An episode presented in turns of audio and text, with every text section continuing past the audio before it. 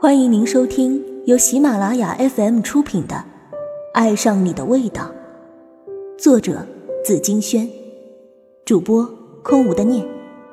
本期特邀主播唐人工作室云鹤追，敬请期待。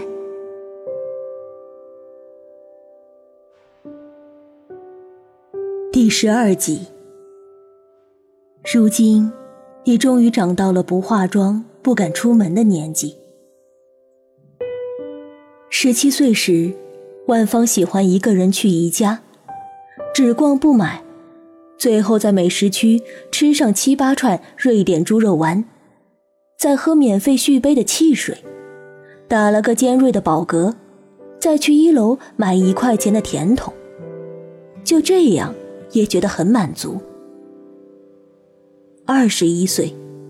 万芳面临毕业，无论是寝室楼下论斤称的教材，还是校园里西装革履到处面试的同级生，万芳都感觉到了一种被学校扫地出门的危机感。一周后，她进了一家时装杂志的广告部实习，每个月会分到许多客户给的免费的化妆品样品，但她从来不用。都把它们送给亲戚或者朋友。相比十七岁，现在的他更容易孤单，不仅因为新的城市没有宜家，更因为这里没有陈德荣。陈德荣是他高中最帅的老师，教数学，所有花痴都闻风来蹭他的课。以至于这个课上起来更像是一个人体博览会。校长察觉后，在校园网发了一封公告，字句充满魔幻色彩的忠告，大意是早恋有风险，投资需谨慎，有家教的姑娘应该深明大义，斩草除根。关于家教，每个家庭都流传着不同的教养方式。所以这说法本身就有很大的问题。万芳咂了咂嘴，咬断唇齿之间的泡面，看室友小 A 用 U 盘拷贝的陈氏讲义。没办法，上课时被陈德荣的一举一动牵绊着神经和视觉，课上讲了什么根本就听不进去，晚上必须重温一遍。十七岁的万芳对那个人的背影默念过一句：“你可以不爱我，但无法阻止我喜欢你。”那时候为了引起他的注意，也不是没有尝试过悬梁刺股，想要以突飞猛进的成绩提升存在感。不过最后只证明了自己确实没有数学细胞。第二学期。学校组织秋游，他扭到了脚。陈德荣脱下他的坡靴，大大方方的帮他涂药。万芳觉得他是在那一刻被他感动到的。后来陈德荣晕车，吃下去的午餐吐得一塌糊涂。下车后，万芳就拿出自己的泡面，悄悄递给他，没有告诉他自己也正空着肚子。就在当晚，万芳在作业本里用浅浅的铅笔字写过：“你可以不爱我，但无法阻止我喜欢你。”后来陈德荣把他叫到办公室，只淡淡的说了句：“你挺勇猛的。我对那个人倒是不敢表白。前天我收到他的喜帖，他要嫁人了。”问我肯赏脸来参加婚礼吗？万芳听完就吧嗒吧嗒的哭了。老师，我比你要幸福一点，至少你知道了就好了。现在万芳在 QQ 上跟每天发美食图片的小 A 哭穷，说自己只能吃吃快餐店。小 A 建议他：“你傻呀，开个淘宝店，把那些化妆品放上去卖啊。”他淡淡回了句：“其实是我懒了，或也不至于那么穷，实在是喜欢泡面。开水一冲，调料包一挤，盖上几分钟就自然熟了。忽然，小 A 发了一张照片过来。等那个沙漏形状缓冲出来的时候，万芳发现是陈德荣和一个女人的合照。哇，找到陈老师微博了，他在晒幸福哎！等等，这个女人怎么跟当时他给自己看的喜帖上的女主角一模一样？万芳在脑子里理顺了一遍，那么应该是女子离婚了，跟他在一起了。当初陈德容给万芳看的时候，他就在想，他怎么会喜欢上这么普通的女孩？五官平平，倒是符合大人描述的富贵相。现在，截图里佩戴着满身 logo 和六爪钻戒的女人，晃瞎了万芳的双眼。原来，那个心目中神圣无两的男人，不但审美很有问题，而且人品。也不会见得好到哪里去。他在谁那里摔了跟斗，就要抱紧谁爬起来，这是雄性动物的本性。仿佛任何感情都是这样，以美化对方的幻想和憧憬为开始，以认清面目和失望而结束。那一夜，万芳在电脑屏幕前呆坐了很久。像一只被麻醉枪击中的猎物。泡面凉了，发出腥臭，他起身倒掉。任何东西都要趁热享用才好，素食食物是，感情也是。冷却的时候，他就什么都不是了。当年的作业本，万芳一直放在一个上锁的盒子里，随身带着。第二天，他默默取出来，趁别人不注意，丢进了公司的碎纸机里。然后打开收藏夹，在一直就发现却不敢关注的陈德容微博下面回复道：“要幸福，要扮演好好先生的角色。”在卫生间照镜子，万芳突然发现，自己已经离开当年那个皮肤滑嫩的身体。长到了不化妆不敢出门的年纪，他再也不会随便熬夜，随便加班，随便为了纪念一段青春吃没营养的泡面了。这个故事告诉我们：一，人之所以会心累，就是常常徘徊在坚持和放弃之间，举棋不定；二，一段姻缘。无论深浅，都好像一本书，有的可有可无，你一目十行跳着读；有的呈现给你的时候，就是缺页的规避状态，你再凝神都根本无法读懂。无论什么情况，结局都已经事先写好，在最后一章，等着你去翻阅。三。当我问你怎么了，不是为了听你随口说一句没事。或许我还爱着你，只不过少了非要在一起的执着。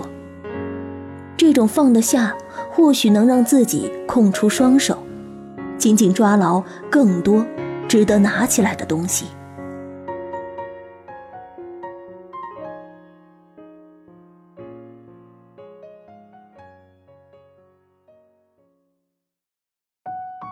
您正在收听的是由喜马拉雅授权、唐人工作室出品的精品有声书。更多精彩内容，欢迎关注唐人工作室官方账号。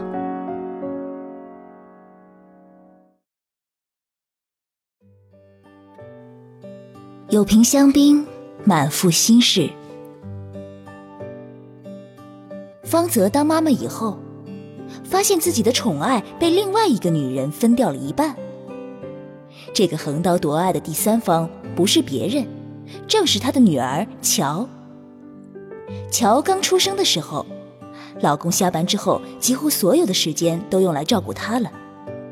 因为婆婆过世的早，方泽又在坐月子，于是老公便扮演着百搭的角色，每天给她换尿布，扮鬼脸逗她开心，甚至连以前对自己例行公事的每天一吻，都献给了女儿。你能想象吗？一个长满胡须、阳刚挺拔的男人对他的孩子说：“宝宝下车车，宝宝吃饭啦，宝宝咱们去洗白白好不好啊？”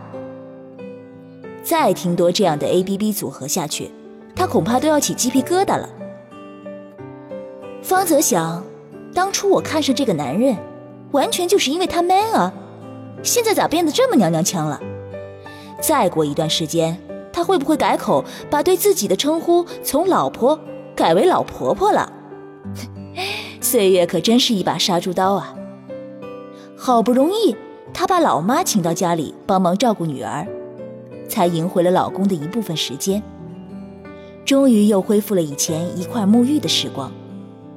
好像时钟的时针反方向行走到从前，丈夫依旧会温柔地利用那二十分钟。帮他揉肩、搓背，轻轻冲洗掉他蝴蝶骨上的泡沫，然后从背后给他一枚失散已久的吻。女儿长身体之际，她的工资有一半都用来给她买奶粉，送她上条件最好的学前班，而方泽只能止步于漂亮的衣服和化妆品专柜之前。那些对于他来说已经是奢侈了。他只好在心底暗暗对自己说：“再忍忍，女儿长大些就好了。”白驹过隙，转眼十五年过去了。他在岗位上好不容易熬出了头，上面要给他升职的意思显山露水。要升职那天，却临阵逃脱，没有参加表决会议，被单位归为自愿弃权。方泽接到他同事打来的询问电话，只好说：“我也不清楚呀，他人都没回家呢。”等他风尘仆仆归来之时，方泽准备了满肚子的炸药，准备朝他开炮。刚想问他去哪儿鬼混了，他却叹了口气说：“女儿和初恋的小男友分手了，躲在两个人第一次见面的溜冰场，一直哭，一直哭。”他接到女儿的短信，就赶了过去，给她买了一大盒吃了心情就会变好的巧克力，然后把她送回了学校，还帮忙跟老师圆谎，说他翘课是去医院看病了。同样的事情还有很多，比如为女儿被不正派的女同学带坏那阵，他是戒掉整整两年的烟瘾于不顾，把烟头都填满了烟灰缸。后来，女儿乔见到这幅情景，低着头跟他忏悔，说自己以后再也不学坏了。第二天就去美发店把火鸡头给染黑拉直了。他收到乔发来的彩信，竟然又开心的像个孩子，眼里甚至还闪烁着泪花。乔十五岁生日那天，他就像被韩剧里的浪漫男主角附身了。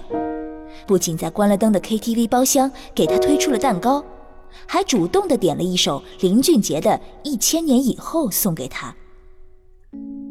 记得乔喜欢林俊杰，房间里都贴满了海报，他就放在了心里。女儿吹熄蜡烛后，方泽点起一块蛋糕，糊了老公一脸：“真有你的！我跟你认识那么久了，根本就没有过这样的福利，好不好？”后来，他点了一瓶红酒，破例允许乔喝。从今天起，咱们漂亮聪明的女儿长大了，步入了半个大人的世界。干杯！他的情绪就像一只风筝，线头都把握在乔手里。这是方泽最终得出的结论。他很困惑，这么重要的事情，为什么女儿会先跟爸爸说呢？难道这就是所谓的儿子跟母亲比较亲，女儿跟父亲比较亲吗？他更加害怕，自己跟女儿争风吃醋，算不算是心理上有毛病？他上网查了一些资料，发现挺多心理学家说，女儿都有恋父情节，怪不得乔每次一高兴就小鸟似的跳进他爸爸怀里，跟从前一样，一点都没有变。半个大人的世界，难道不是应该有了小女子的矜持和羞赧，知道分寸了吗？怪不得世人都说，女人心眼比针眼还小。一向聪明的方泽，竟然会在这些小事上犯了愁。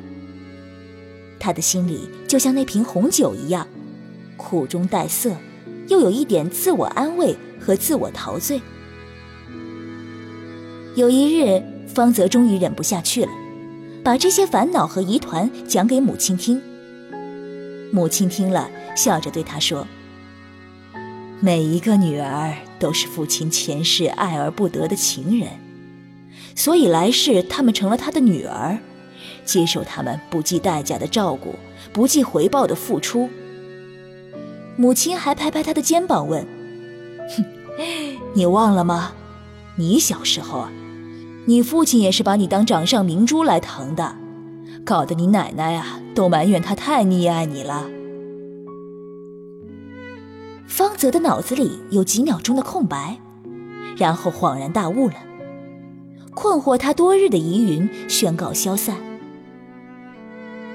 当一段恋情变为婚姻的形式，长久的存在下去，男人们被岁月沉淀下来的感情，其实自始至终都不曾改变，只是他们爱得太深沉、内敛，不善于表达，有时候甚至会被妻子们误以为是移情别恋了。后来，他们将当初恋爱时的激情。转移到对家庭的支撑、对事业的拼搏、对国家大事和球赛的关注，更有一大部分能量嫁接到了下一代身上。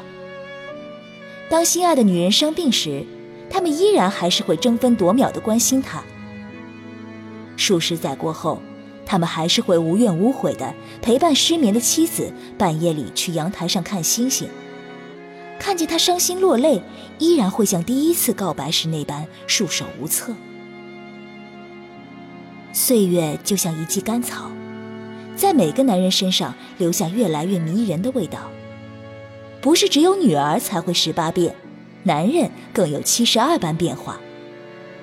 他们从一个浪子，变成有责任感、有担当的大男子模样。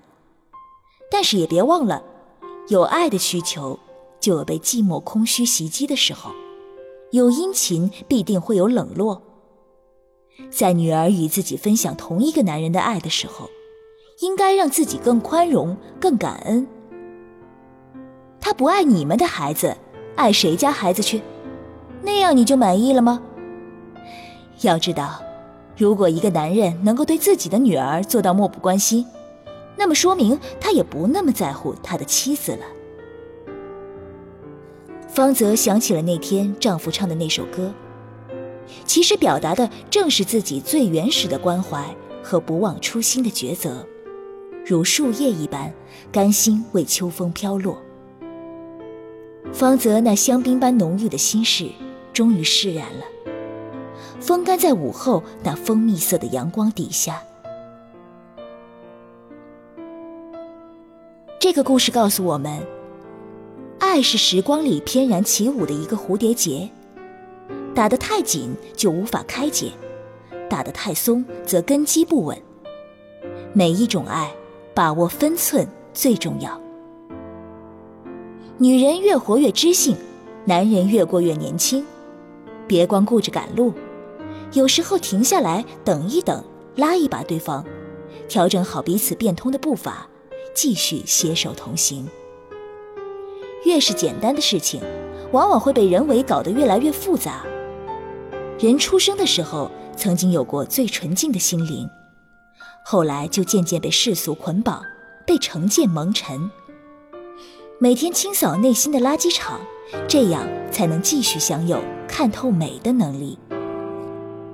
好了，这个故事就讲到这里。